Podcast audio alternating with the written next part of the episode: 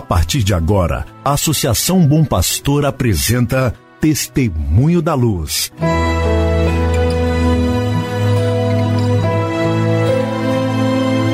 Com a palavra, o arcebispo de Montes Claros, Dom João Justino de Medeiros Silva. Tudo por causa de um grande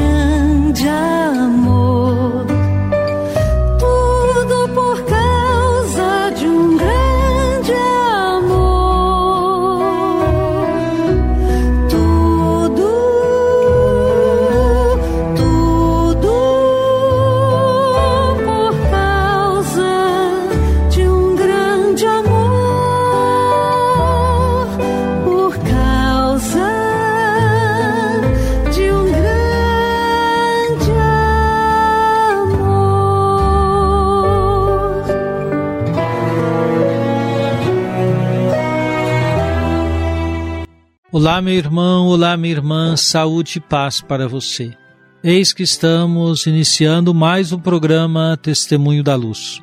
Um programa preparado para que você e sua família estejam em sintonia com o caminho evangelizador da Arquidiocese de Montes Claros. Que bom saber da sua audiência. Hoje é domingo, dia 10 de outubro de 2021. Celebramos hoje o 28º domingo do tempo comum e o evangelho de hoje é tomado de São Marcos, capítulo 17 a 30, quando Jesus dá uma série de instruções para quem deseja segui-lo.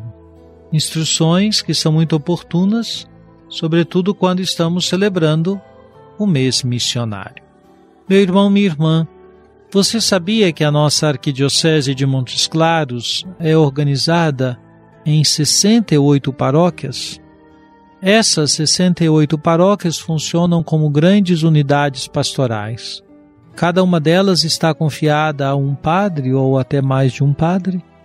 Algumas delas contam com a presença e o serviço de diáconos permanentes ou transitórios. Cada uma dessas paróquias geralmente é formada por algumas comunidades. Nós sabemos que há paróquias com número muito grande de comunidades, às vezes até mais de 50 comunidades. Ora, quando pensamos essa realidade arquidiocesana, não consigo pensar nossa missão evangelizadora sem contar com a participação dos leigos e leigas, que são a grande maioria do povo de Deus, como gosta de dizer o Papa Francisco. Pensemos o que seria de nossas comunidades paroquiais sem os catequistas, sem os ministros da palavra, sem os ministros extraordinários da comunhão eucarística, sem os agentes missionários da pastoral do dízimo ou da pastoral do batismo, enfim, os muitos leigos e leigas que se desdobram no serviço às comunidades testemunham a beleza de uma igreja servidora, missionária, de uma igreja com participação muito efetiva dos leigos e leigas. Neste mês missionário, é oportuno para você se perguntar: tenho oferecido um pouco das minhas energias, da minha criatividade, do meu trabalho para a missão?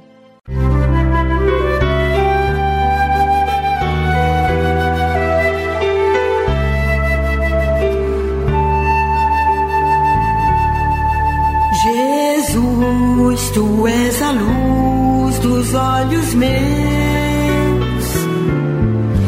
Jesus, brilha esta luz nos passos teus, seguindo os teus.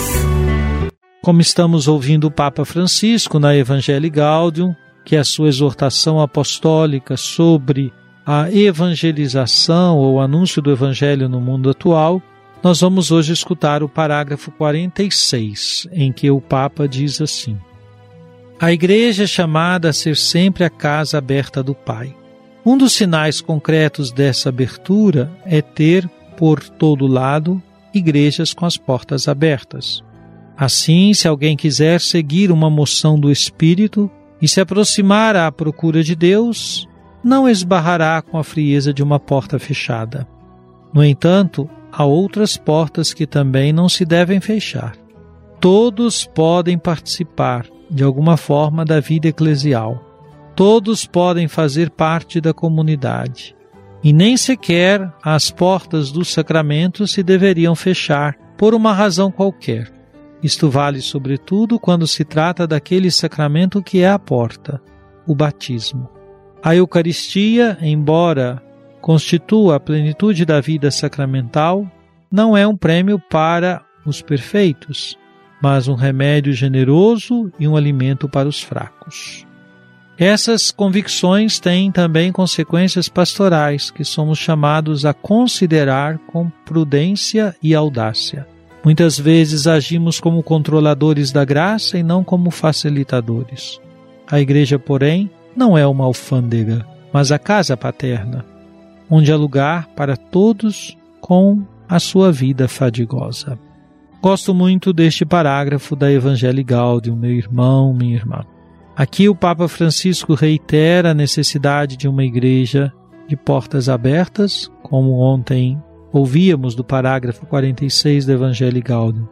Mas lembra ainda que estas portas abertas também se referem aos sacramentos.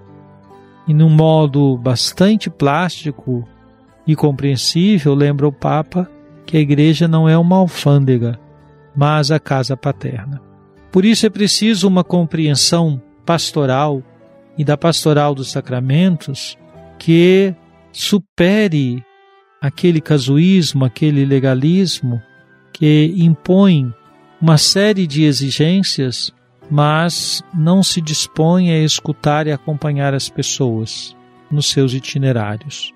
Sim, é um grande desafio para as nossas comunidades, mas é com os desafios que podemos crescer.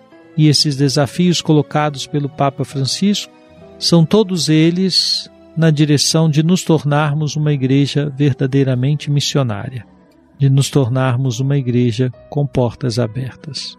Fiquemos muito atentos para que em nossas comunidades não prevaleça uma compreensão de uma igreja alfândega, isto é, são estabelecidas pessoas que estão como que a controlar a vida das outras e a dizer quem pode e quem não pode celebrar os sacramentos.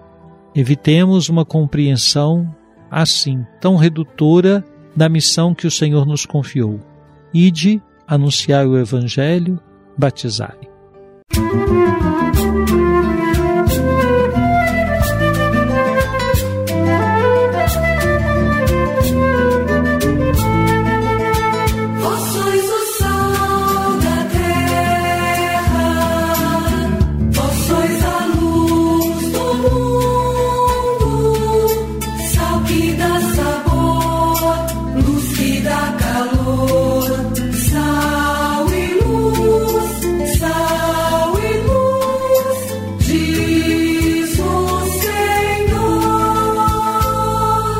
Oremos. Ó Deus, sempre nos precede e acompanha a vossa graça, para que estejamos sempre atentos ao bem que devemos fazer. Por nosso Senhor Jesus Cristo, vosso Filho, na unidade do Espírito Santo. Amém. Meu irmão, minha irmã, venha sobre você, sobre sua família, sobre sua comunidade de fé, a bênção de Deus Todo-Poderoso, Pai, Filho e Espírito Santo. Amém nos cansemos de fazer o bem. Não nos cansemos de fazer o bem. Não nos cansemos de fazer o bem. Não nos fazer o bem.